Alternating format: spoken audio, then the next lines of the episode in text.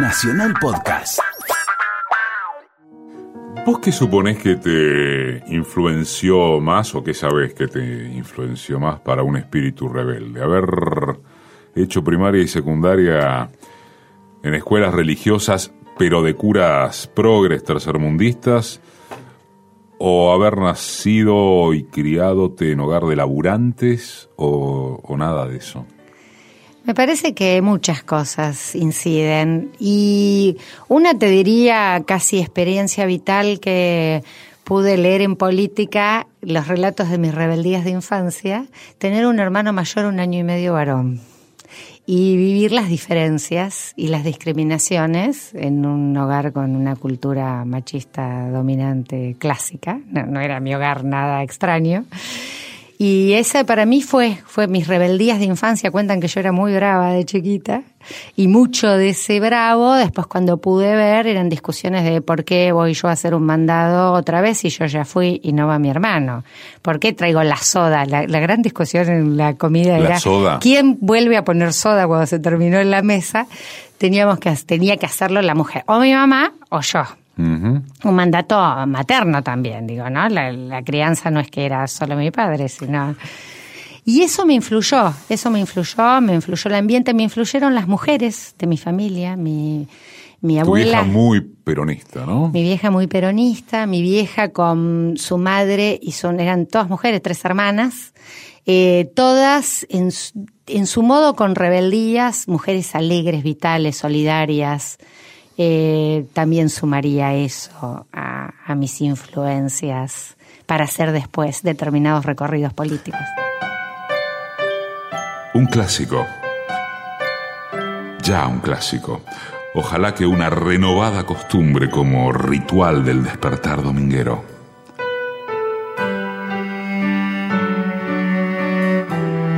Domingos, 11 a 12, un programa de entrevistas. Decime quién sos vos. Es una de las máximas referencias de la militancia social de nuestro país es la secretaria de género de la CTA. Hoy cuenta quién es Estela Díaz.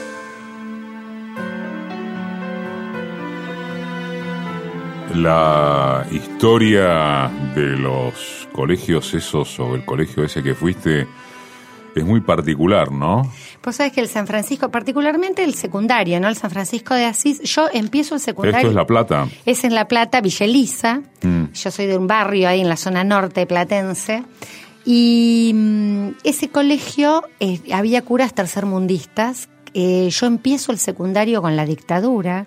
Recuerdo siempre la dictadura porque mamá ponía la radio en ese clima de época de que se venía el golpe.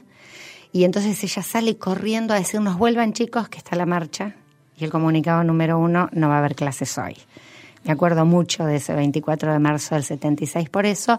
Queda la escuela con un director laico y una escuela que tenía todo un proceso de reforma educativa. Nosotros no usábamos uniformes, se había sacado el cuadro de honor e incluso discutíamos autodisciplina. Eso para mí fue muy fuerte. Fui delegada en pleno proceso militar, eh, delegada de curso porque discutíamos esto, ¿no? Que había alguien se mandaba una macana, lo que sea.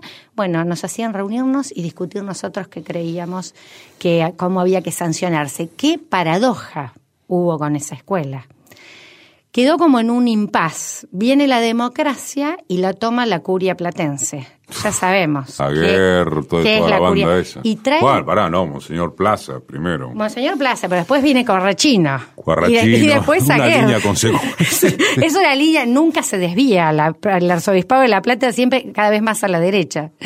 Y ahí eh, lo toma un grupo que se llama los Miles Christi, que son Miles Cristi. las milicias de Cristo. Un grupo. guerrilleros del Cristo Rey, un- ponele. Sí, sí, sí, conservadorísimo, pero de. Casi surrealista, ¿no? Sí, tipo, además- tipo revista Cabildo. Bueno, un grupo que creo que en algún momento estuvo hasta expulsado de la iglesia por su derechismo. Bueno, eh, que empezaron. Debían ser lefebristas, una cosa de Bueno, eso. ellos a las mujeres las hacían sentar atrás, las, algunas discriminaciones fantásticas. Hubo una movilización enorme en Villa Elisa ¿Ah, sí? para sacar el grupo. Yo participé como exalumna de unas asambleas espectaculares para sacar este grupo de la escuela pero perdimos. Yo no tenía, no tenía ningún familiar en la escuela. Ellos finalmente lograron dividir, debilitar el movimiento. Hoy siguen los Miles Cristi, pero son profundamente discriminadores. Digo, y estas paradojas. Yo viví una escuela democrática que me educó política, cívicamente. En la dictadura. En dictadura y en democracia. Hoy es una escuela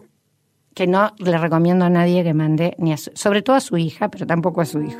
Estela Díaz nació en La Plata el 20 de abril de 1963. ¿Qué fue de la vida de los curas que estaban en la dictadura? Que se tuvieron que ir, supongo. Mira, eh, creo que algunos que estaba desaparecido y algunos se fueron a misiones, de estos que hicieron exilio interior y que se fueron a algunas localidades formosas, misiones, así como al interior a seguir su evangelio más discretamente. Yo no tuve más contactos con ellos, pero Trovato era fantástico. Y te voy a contar una anécdota personal. Yo tuve un accidente eh, cuando tenía 16 años, estaba en cuarto año. Yo nunca me llevé materias, no era de las mejores alumnas, ni de, pero ni traga ni, ni, la peor. Pero bien, en el, en el montón, sin llevar materias. Estuve mucho tiempo, muchas operaciones, fractura expuesta. Bueno, obviamente me quedé libre, porque tuve que sobrepasar eh, las faltas. Entonces Trovato hizo todo el planteo para que me eh, reconozcan. Yo terminé la escuela y no me llevé ninguna materia. En diciembre le avisan a él que me dejan libre. Entonces él me llama y me dice, mira, estos milicos que a vos te dejan libre se van dos meses o tres meses a Europa de paseo y a sus hijos le justifican las faltas. Yo te voy a hacer rendir todo sin que rindas nada. Entonces, yo que había terminado el año, él arregló con todos los profesores. Jugadorazo. Bueno, esas, estas cuestiones son las que a mí me forman, ¿no? En una, además de mi ambiente familiar, en, en, en una conciencia social, política, en una época tremenda, ¿no? Oscura, despolitizante. Yo digo siempre que soy como de la generación perdida, te diría, ¿no? Estas las, las que tenemos los 50 ahora, los 50 y algo, somos del momento, salvo la pequeña primavera democrática, somos de un momento de enorme despolitización.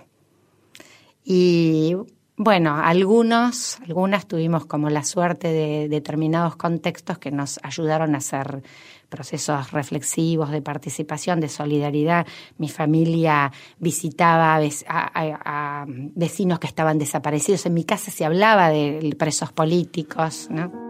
Cuando Estela Díaz finaliza el secundario, sigue la carrera de analista de sistemas y se gradúa como técnica superior en programación. Después inicia el profesorado en letras en la Universidad Nacional de La Plata. Después volvemos tipo flashback, pero para suscitar, no ahora, si querés, sí, el tema de los contextos en los cuales te fuiste formando y nutriendo ideológicamente y después la, la cuestión de género.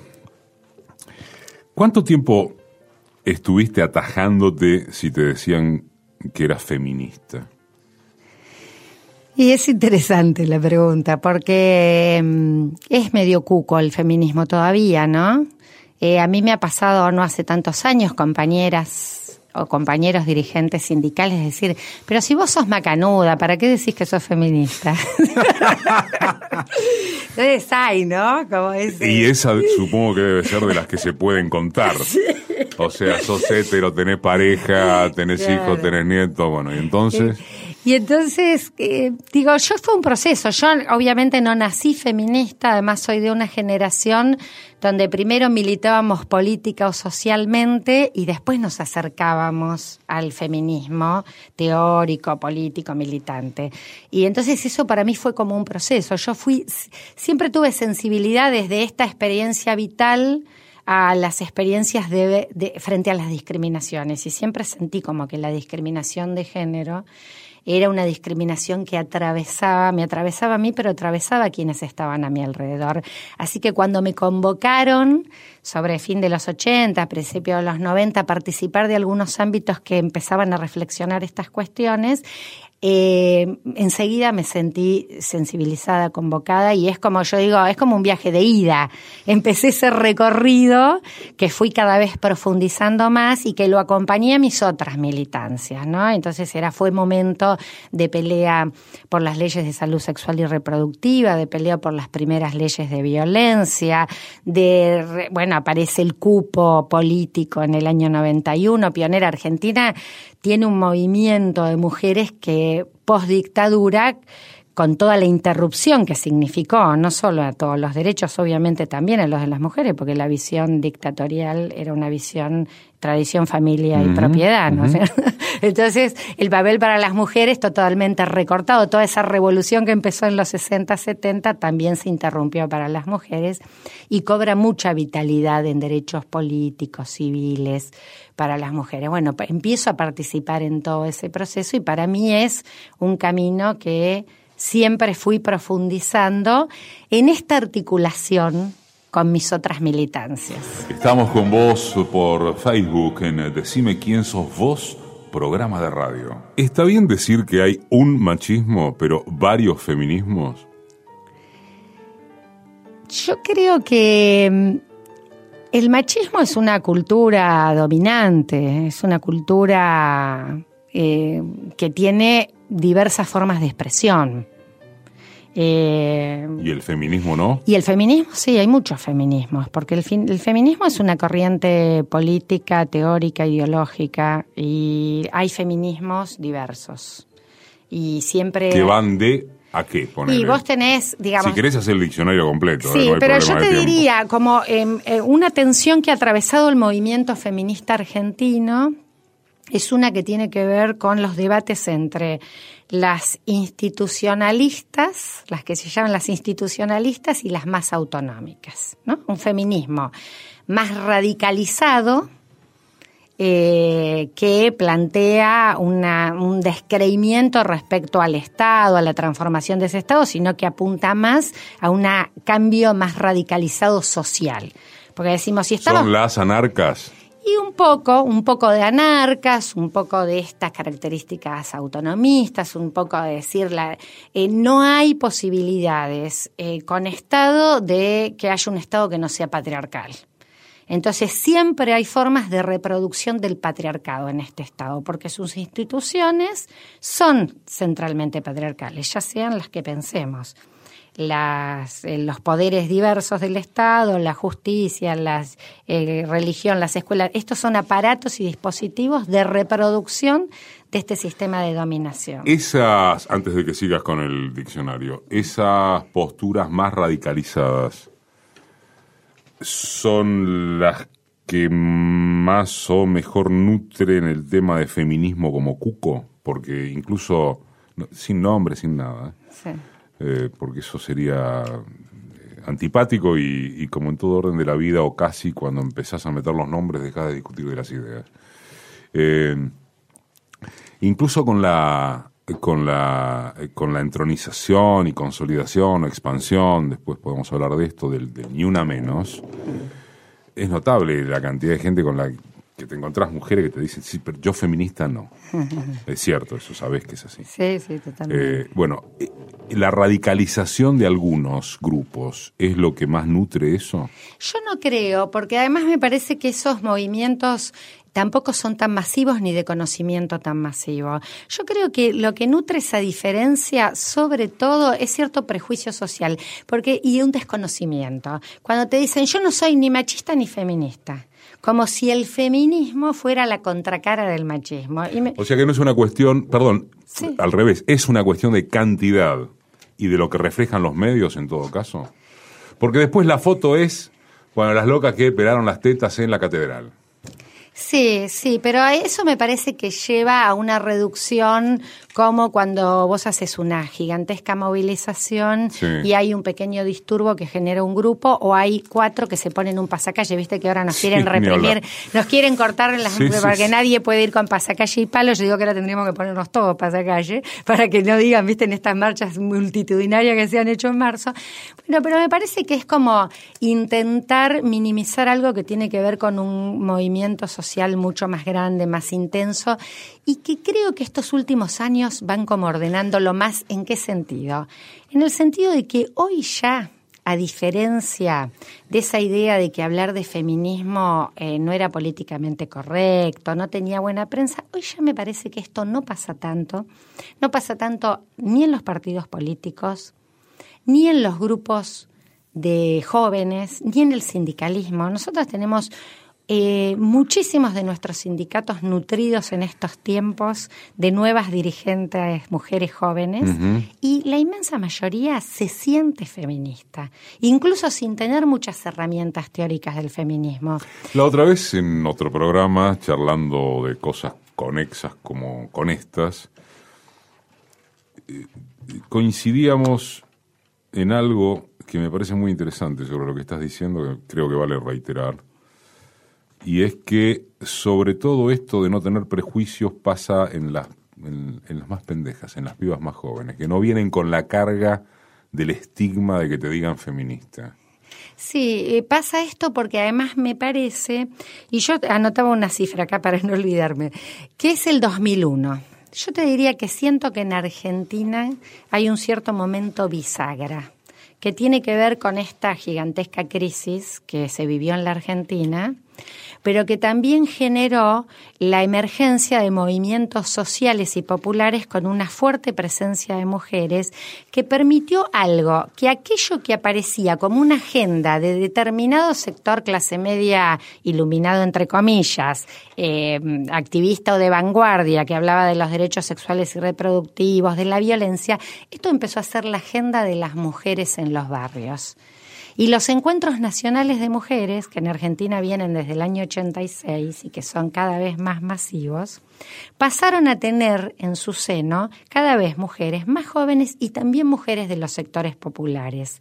Entonces hay un feminismo, algunas dicen que la disputa, yo me quedé en el radicalizado y el institucional o el más liberal, la corriente más liberal no la charlamos, ¿no? Esta que por ahí se apega, se apega más a la idea de que hay que conseguir legislaciones y que por ese camino ¿no? de las leyes, los tratados, los 90 fueron también en estas paradojas los años que se consiguieron los mayores planos formales de legislaciones de derechos de las mujeres. También fueron los 90 los años que creció la desigualdad, la discriminación y, las diversas formas también de violencia por el crecimiento de esta desigualdad.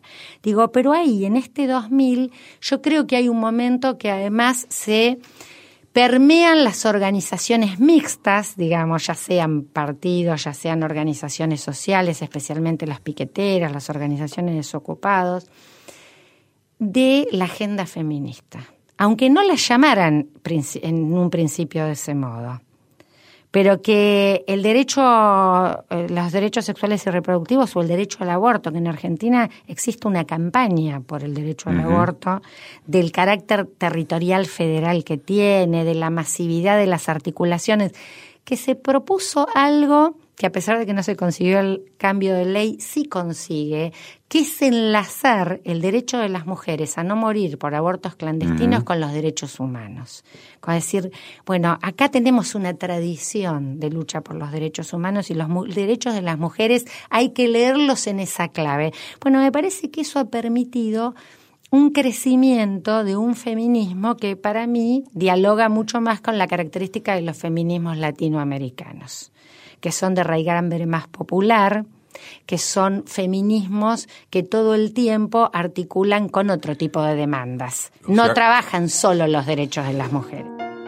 Es en 2008, con el conflicto provocado por el empresariado agropecuario, cuando Estela Díaz convoca a la conformación del Frente de Mujeres Nacional y Popular. Los feminismos radicalizados o el feminismo radicalizado articula más con con vanguardias europeístas o con problemáticas ligadas a, lo que el lugar común llama el viejo continente? ¿Es un poco de amor francés, el feminismo radicalizado? Mira, ahí hay algo que era una discusión que tenía Evita, vos me haces acordar Evita con la feminista, viste que siempre dicen, digo, nosotros tenemos en nuestra tradición popular eh, figuras de líderes, un movimiento popular como el peronismo, ¿qué hace en su primer momento?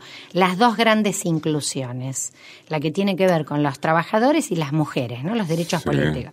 Sin embargo, ¿qué aparece siempre? El planteo del debate de Evita con las feministas, que está exagerado. Después cuando buscas, no, hay tantas cosas, salvo en La razón de mi vida, no encuentras muchos textos de Evita que se pelee con las feministas. Pero ella había algo de esta idea de que era europeizante, de que era un movimiento que tenía ajeno a nuestras tradiciones populares y que acá necesitábamos otras cuestiones. Pero me parece que allí esto se inscribe en algo que, para mí toma y cobra como nuevos debates en estos últimos tiempos, después de los 12 años de kirchnerismo, de, de, Cristina, digamos, también me parece que es un debate que hay que enlazar con el no soy feminista, que muchas veces... Te iba a preguntar por eso, porque Cristina, Cristina remarcaba que no era, es feminista, y sin embargo, en su gobierno se avanzó mucho en derechos de las minas. Claro, y a mí me parece que ella toma un poco esta tradición del peronismo, esto de Evita, ¿no? Pero que, sin embargo, yo creo que ahí hay una acción de transformación de las relaciones de género que no siempre está directamente ligada con, con un discurso feminista. Digo, claramente, tanto el gobierno de Cristina como Evita, como figura, construyendo no solo el derecho a voto, sino la construcción del Partido Peronista Femenino. Mira, había una tradición tan liberal en Argentina para las mujeres que empezamos a militar, además en épocas mías, ¿no? Como fui adolescente en la dictadura, esto que contaba, que yo recupero muy después que Evita no solo que había instituido el voto, sino que había construido un partido femenino y que dijo, mujeres, hay que organizarse, porque es la hora de la mujer. Y así como los trabajadores salvarán a los trabajadores, las mujeres a las mujeres. Ellas veía un sujeto político que lo veía desde politizar el lugar de lo cotidiano. Las mujeres, bueno, nosotros no, somos, no hacemos política. La frase no hacemos política, somos peronistas, viene de aquellos tiempos. Porque ella politizaba la vida cotidiana. Las mujeres hacían políticas desde la economía doméstica porque disputaban con el poder, por ejemplo, cuando desabastecía enfrentando al peronismo. Y ahí se produce no solo esa transformación, se produce el primer cupo, el antecedente cupo. Para escuchar de vuelta las entrevistas, bajarlas, guardarlas, como quieras, es www.decimequiensosvos.com.ar. ¿Y cuáles eran las, las discusiones reales que constan de discusión de Vita con cuáles feministas? Mira, eh, Victorio Campo, para contar una, famosa.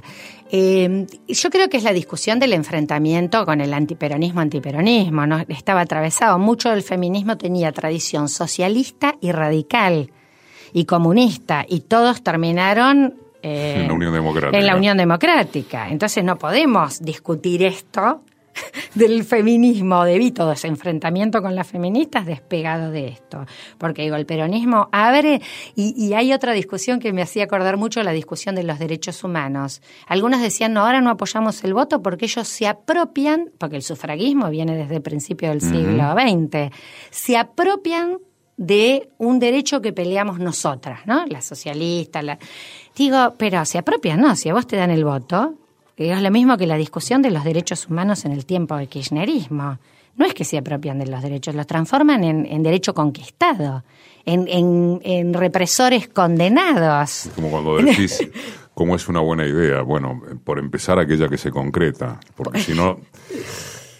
si no, no es una buena idea. Bueno, y eso es lo que tienen estos, estos movimientos. Y a mí me parece que esto se está como dejando de lado. Y yo creo que hoy aparecen mujeres sindicalistas, mujeres políticas. La propia Cristina, que recién citábamos, ella ahora está haciendo ciertas reuniones con mujeres. Y ella, Cristina misma, empieza como a cambiar un poco su discurso en los últimos tiempos de su mandato.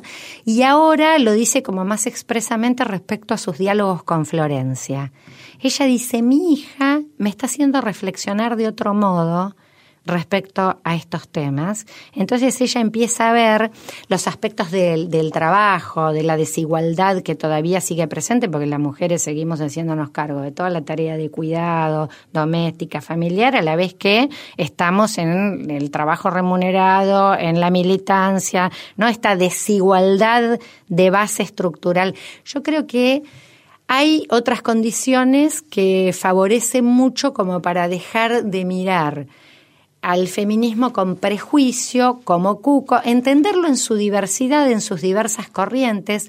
Yo reivindico en ese sentido, si querés te diría que mi feminismo es como, como cruce, como, como, como intersecciones hace, por mis características de además no haber participado de espacios de mujeres solas. Siempre he participado en los encuentros, participo en las secretarías de género, tengo a cargo esa responsabilidad, pero en organizaciones mixtas, digamos, con varones y mujeres. Y ese es un desafío que siempre me planteé, porque para mí la transformación cultural es una transformación que tenemos que hacer varones y mujeres. Es una de las máximas referencias de la militancia social de nuestro país. Es la secretaria de género de la CTA. Hoy cuenta quién es Estela Díaz. ¿Cómo llegás en términos... me sale la palabra evolutivo si estoy seguro que no, no es la correcta desde Frente Estudiantil Juventud Intransigente JUP a la Secretaría de Género de una organización sindical. ¿Cuáles son los hitos de ese proceso?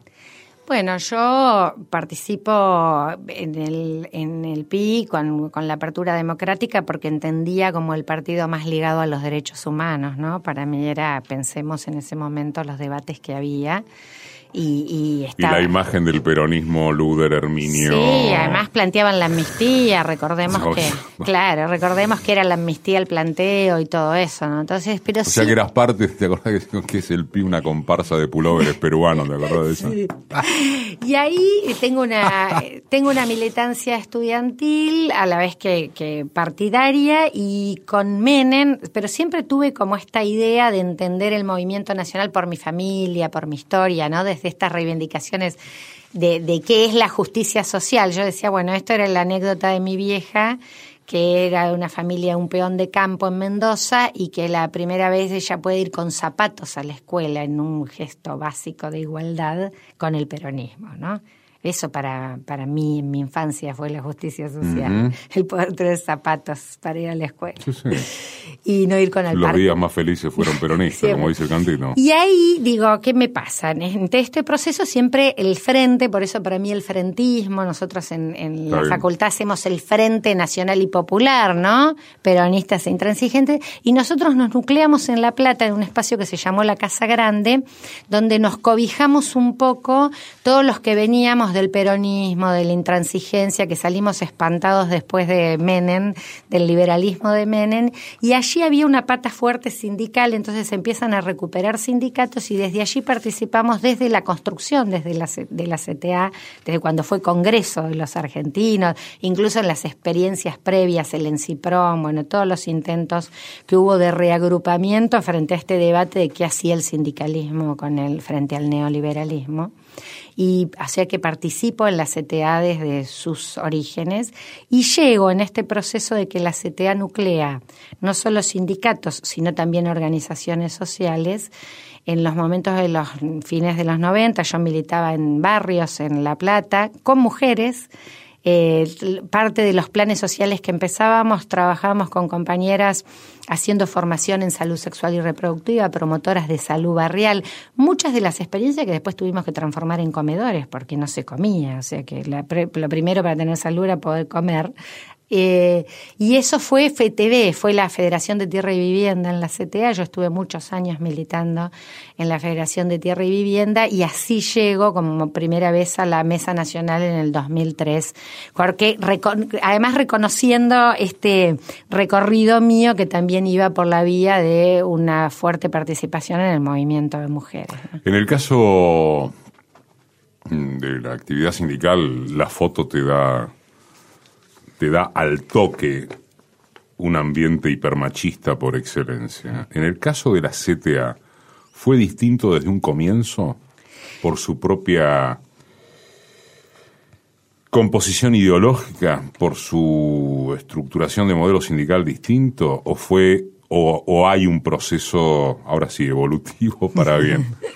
Mira, La central tiene algo que es esto de un poco de su origen, que se plantea como la a diferencia del sindicalismo más tradicional, que piensa sobre todo la clase obrera como en una visión muy tradicional y articulación solo sindical, la CTA nace como discutiendo este modelo, diciendo, bueno, el mundo del trabajo cambió, esa idea de sindicatos que incluso nacen pensando en el trabajador industrial de grandes empresas. Ese es el modelo sindical. digo, hoy... Te aviso que alguna izquierda sigue pensando más o menos igual. Hoy digo, hoy, claro, hoy la clase trabajadora cambió, hay fundamentalmente crecimiento en servicios, hay, digo, ni hablar en los últimos años, digo, jóvenes, mujeres, otro tipo de trabajo, el trabajo a domicilio o el teletrabajo, o los trabajo para jóvenes y mujeres que se empiezan a aparecer en los niveles de precariedad, de informalidad, de falta de acceso. Esto la CTA lo discute incluso planteándose como articuladora de movimientos, por eso toma los derechos humanos, toma los derechos de la tierra, de los pueblos originarios, discapacidad. En ese sentido, la agenda de género estuvo desde los inicios de la central. Era llamativo que nosotros decíamos, no solo desde sus primeros congresos, ahí le debo reconocer a una gran luchadora feminista, Dora Koledesky, eh, que se planteaba toda una estrategia para plantear el derecho al aborto, ¿no? Lo tienen los primeros congresos el planteo de la CTA. Aunque muchos de los sindicatos lo fueron discutiendo después. Ya se tenía como central estas iniciativas que los sindicatos fueron procesándolo. Ahora, si vos me decís en mi experiencia personal, yo estuve entre el 2003 y el 2006 como secretaria de género, después tuve un periodo en el que no estuve y vuelvo en el 2010. Yo noté una diferencia mm, significativa, notable entre desde que te fuiste hasta que volviste. Sí, eh, eh, hay, un, hay, una, hay una época, digamos, hay como un horizonte de época para determinados temas. Yo necesitaba en el primer tiempo siempre levantar la mano en las reuniones de mesa. Para que te dieran bola. Para decir, no, y para incluir los temas, la agenda de género. Ah. Para decir, bueno, está este acto, a ver, ¿qué lenguaje vamos a usar? Tal informe, ¿por qué no ponemos qué pasa con las mujeres en tal informe desde el centro? Porque en tales digamos, siempre tenía que hablar de eso. Y decía, miren compañero, yo quiero hablar de otras cosas, pero necesito hablar de esto porque además es, es mi función y mi compromiso con las otras mujeres trabajadoras. Eso te pasaba de 2003 a 2006. Sí, yo ahora noto desde el 2010, sobre todo en los últimos años, y después hagamos una parte con el ni una menos y ese fenómeno ¿no? que pasa en, el, en estos dos últimos tres años que es como al revés. Van a cerrar un congreso y un documento para el congreso y dicen, queremos que lo mires. Queremos que lo mires porque no tienen que faltar los temas de las mujeres. O hacemos una reunión de CTA a principio de este año en el camino de unificación de las CTAs y mi secretario general, Hugo Yasky, Dice, bueno, acá estaban el secretario general, los adjuntos y algunos dirigentes, todos varones en la mesa principal. Y Yasky abre diciendo, bueno, en realidad vamos en un proceso de unificación, en el 2018 tenemos elecciones, y la verdad, esto no puede ser la foto. Tiene que haber mujeres acá. Digo, esto en el 2003... No existía. No existía. Estela Díaz integra la coordinadora de centrales sindicales del Cono Sur y el Comité de Mujeres en la Confederación Sindical de las Américas, entre otras organizaciones en favor de los derechos humanos. Quiero que subrayes y en todo caso expliques o desarrolles una referencia que acabas de hacer que es, compañeros, qué lenguaje, a ver, vamos a discutir qué lenguaje vamos a usar. ¿Cómo es ese debate? ¿O cómo era y cómo es? Es uno de los... Con casos muy concretos, discúlpame que, que nebre ahora. Eh, tiene que ver con la relación con quienes, con quienes participan, con el periodismo, son diferentes lenguajes. ¿Cómo, cómo es la historia de qué lenguaje vamos a usar? Mira, por lo menos en el caso de, esta organización. Sí, pero es que nosotros tenemos un problema con el lenguaje estructural, te diría. Nuestro lenguaje es sexista, nuestro lenguaje tiene masculino y femenino. Sí. Y entonces, el genérico masculino Mm. El famoso llamado genérico masculino te replantea por qué es genérico. De hecho, Cristina instala el todos, y, todas. y ella dice todos y todas y, hace una resolución para que plantee que los expedientes le hablen de la presidenta. Cuando todavía periodistas, incluso progresistas, ponen la presidente y le hacen un una discusión de la Real Academia Española para explicar por qué ponen la presidente. Entonces, eh, claramente el lenguaje, los modos políticos de nombrar o de anular tienen que ver con el lenguaje. No es casual que la conquista, no solo los reinos se unen para conquistar de Castilla y Aragón América, sino que lo otro que definen es un idioma, porque es un instrumento de dominación el lenguaje. Si yo no te nombro, es un modo, bueno, eh, se estaba prohibido nombrar a Perón y a Evita en la Argentina. Entonces, el todos masculino, este es un debate concreto. Vamos todos a el Luna Park el primero de mayo, todos los trabajadores. Todavía este es un debate que tenemos. Todos nos incluye a todos. Entonces, quienes venimos haciendo un proceso de este debate, decimos, no, hagámonos cargo que aunque no funcione la llamada economía del lenguaje, necesitamos hacer visible por decisión política, entonces somos todos y todas las que... Pero hay un tema ahí con la conjunción, con el I, y vamos a meternos en un tema enquilombado, espinoso, no sé. Pero no hay un punto intermedio entre el reconocimiento del lenguaje como factor de dominación y necesidad de revertirlo como factor de inclusión y entonces es todos y todas. Digo, no hay un límite entre eso que suena a incluso sentido común eh, lingüístico, semántico, inclusivo y todes o tods bueno, eh, ahí tenés un problema. Y por eso te lo pregunto. Ahí tenés un problema. En general nosotras no usamos, ponemos a veces la X, a veces ponemos la X para algunas comunicaciones. Eh, pero tenés muchas formas. yo trabajé eh, en la Cámara, en el Instituto de Formación de la Cámara de Diputados. trabajamos unos seminarios que los articulamos con todos los sindicatos porque tenían la discusión de cómo hacías con el lenguaje. Y se hizo una experiencia muy interesante porque hay una guía. Vos tenés en cantidad de, situaciones que podés reemplazar por impersonales.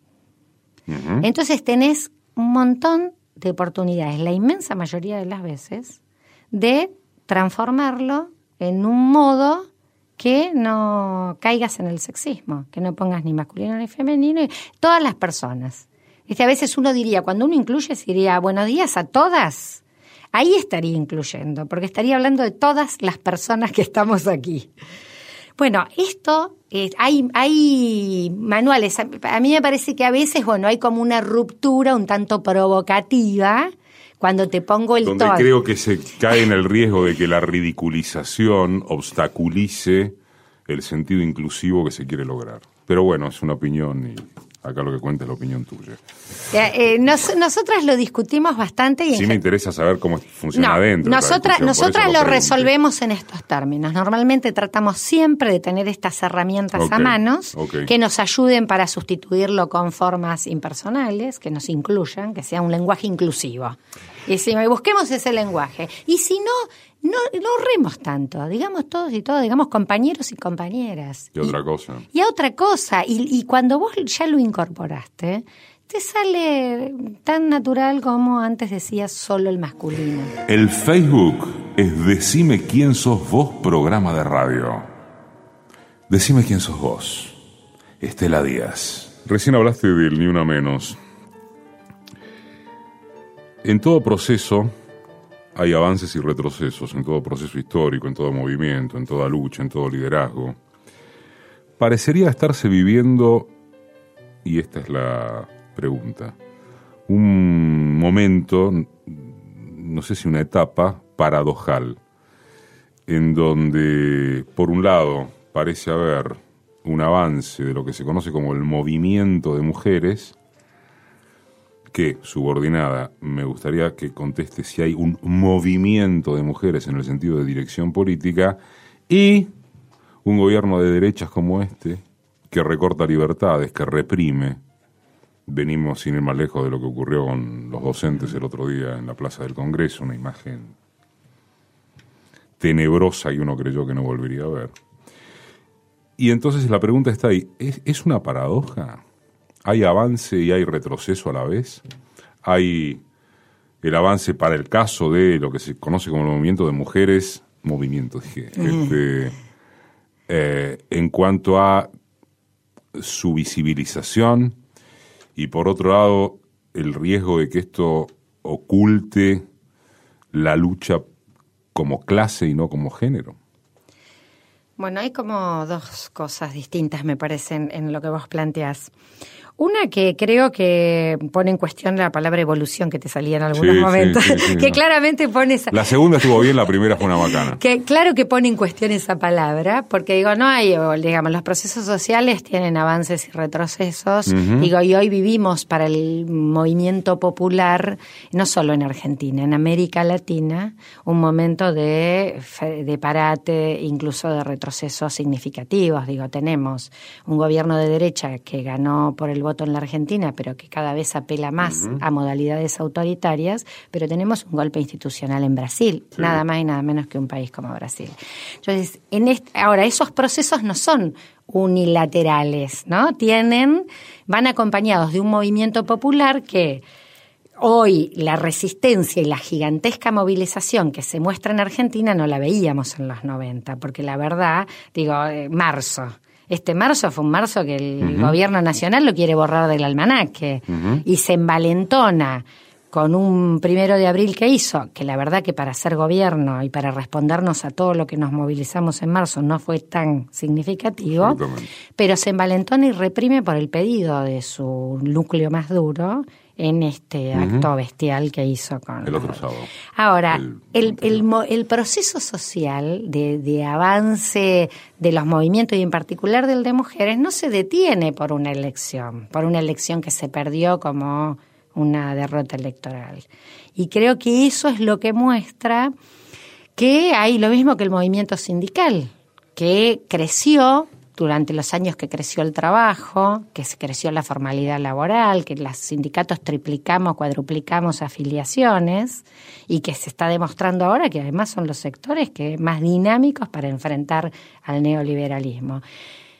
¿Qué hace para mí la derecha? Ellos te atacan en todos los terrenos, pero ellos supieron usar algo que no se supo desde el campo popular para mí en las elecciones, que fue usar la figura de las mujeres fíjate que eh, Cambiemos, la Alianza Cambiemos, tuvo figuras de mujeres muy fuertes en sus candidaturas. Digo, lo que jugó con la gobernadora, con la vicepresidenta. Está la cabeza y está de la continuidad de, la, táctica. O sea que ellos supieron leer lo que significaban las figuras de mujeres en los liderazgos en una disputa electoral cuando nosotros todas las figuras que teníamos eran varones, a pesar de venir de un gobierno encabezado por una mujer en dos periodos. Y lo supieron leer y les dio resultado. Eh, ahora, yo creo que el proceso social abierto por las mujeres puede, ellos van a intentar que vaya para atrás en todos los terrenos que puedan, porque ponen mujeres que las presentan con una antemodelo de combativa, militante, digamos, ella se sienta Vidal en la cocina a arreglar eh, las cosas con las dirigentes que se reúne, pero con una idea muy conservadora. El, modelo neoliberal tiene como, como contrapartida un modelo político profundamente conservador y tiene una alianza con los sectores más reaccionarios de la Iglesia. Por eso hizo retroceder Vidal el protocolo para los abortos no punibles en la provincia y por eso puso premiándolo a un ultraconservador como el que puso de procurador en la provincia. Bueno, nosotras en esa tensión que me parece que el movimiento de mujeres viene construyendo una fuerza social que también es parte para mí de las claves, muy plural, muy diversa, no se la puede encasillar. En ese sentido de movimiento. No tiene conducciones al estilo de las centrales o de los sindicatos, pero fíjate que el Ni Una Menos, cuando nace en el 2015, lo juegan muy fuerte los medios de comunicación. Estela participó y dictó múltiples conferencias en el Foro Social Mundial, en la Organización Internacional del Trabajo, en el Instituto Gino Germani, en el Foro Internacional de Mujeres y en universidades nacionales e internacionales. En algún momento el movimiento de mujeres, como todo movimiento, no va a necesitar una líder? Pero, ¿A priorísticamente rechazás eso? Y a mí me parece que se construyen liderazgos que, que dialogan con ese movimiento, que lo expresan, pero lo expresan de manera plural, diversa y en distintas. No creo que tenga, no creo que nadie pueda erigirse en yo soy una líder única, ¿Sí? referente. Me parece muy difícil eso, porque fíjate que el movimiento nos divide, digo, el apoyo no a Cristina. Sí. ¿no? Pensando en su figura sí. como una presidenta, una mujer, con todo. ¿Eso los divide? eso ¿Las div- divide? dividía el movimiento de mujeres. ¿Ya no?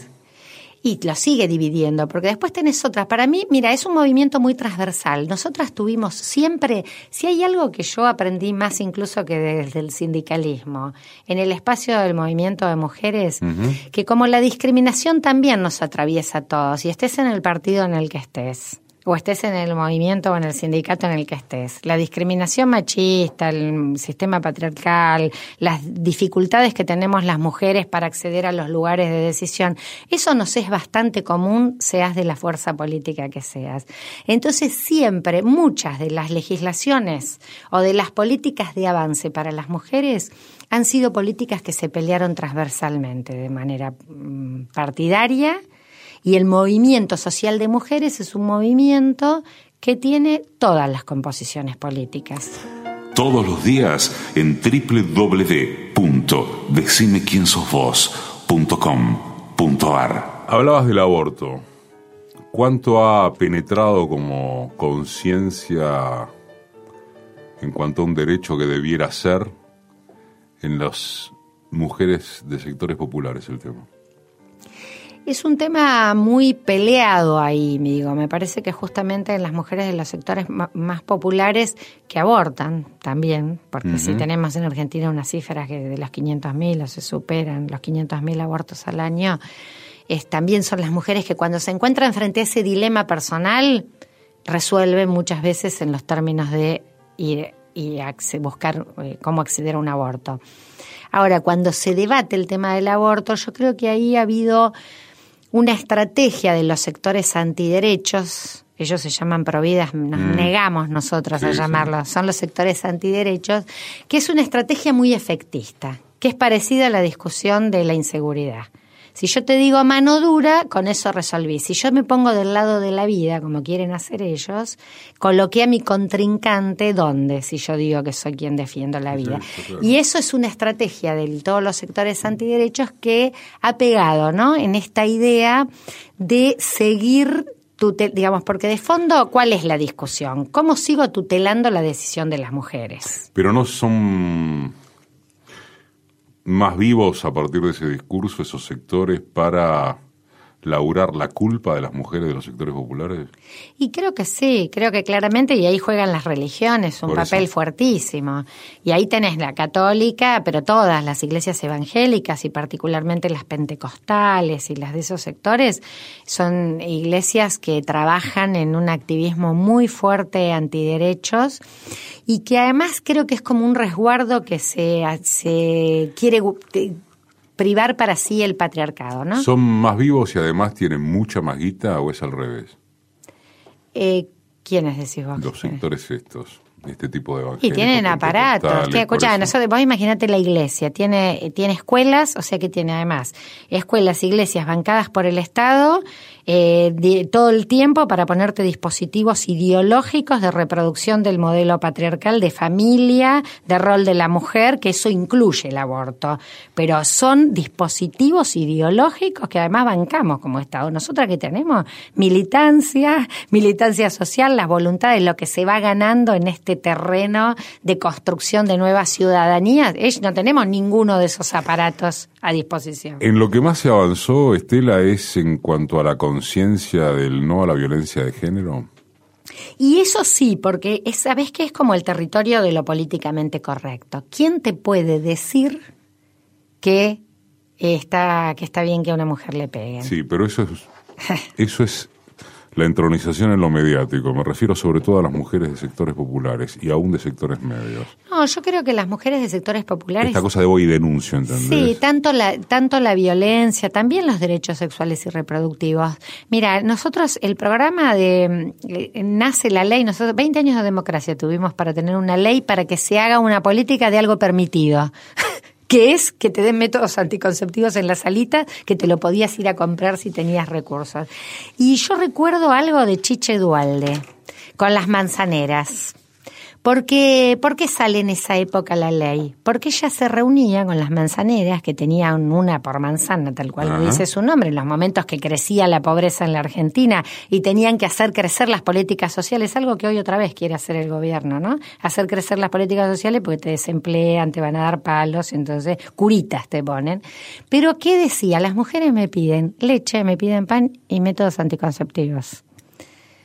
Entonces, esto en Argentina, un país que además muy pronto, a pesar de que en general tuvo políticas pronatalistas, muy pronto tuvo familias pequeñas, o sea que regulaban, hubo decisiones de las familias y de las propias mujeres, que además accedieron a niveles de estudio, una clase media extendida como ha tenido la Argentina, y, y han decidido en general tener familias pequeñas. Digo, y esto, bueno, se ha transformado ahora en un debate respecto a derechos, un debate de decir, bueno, tenés derecho, derecho a la salud sexual y reproductiva, acceder, y en ese camino acceder a las decisiones sobre tu propio cuerpo. Y ahí creo que hay una subversión en esta formulación, que el patriarcado siempre quiere reservarse el bastión de control, ¿no? Entonces, por eso aparecen todos esos discursos que lo más indefenso que hay en el mundo es un alguien que no nació, frente a la historia, la vida, la biografía, el proyecto de una mujer con autonomía. Bueno, el patriarcado se reserva siempre cómo seguir controlando y tutelando el cuerpo y la vida de las mujeres y estos discursos son muy funcionales a ellos. Decime quién sos vos. Y yo soy una militante, una militante de la vida, y una militante que confía plenamente en la fuerza, de, en el optimismo de la voluntad de la transformación social y de la construcción colectiva. Te iba a preguntar si también con el pesimismo de la inteligencia, pero no me tengo que meter en la última. Estela Díaz. Edición y concepto sonoro, Mariano Randazzo. Asistencia de producción, Laura Fernández. Diseño de página web, Oscar Flores. Producción general, Roxana Russo. Conducción, Eduardo Aliberti.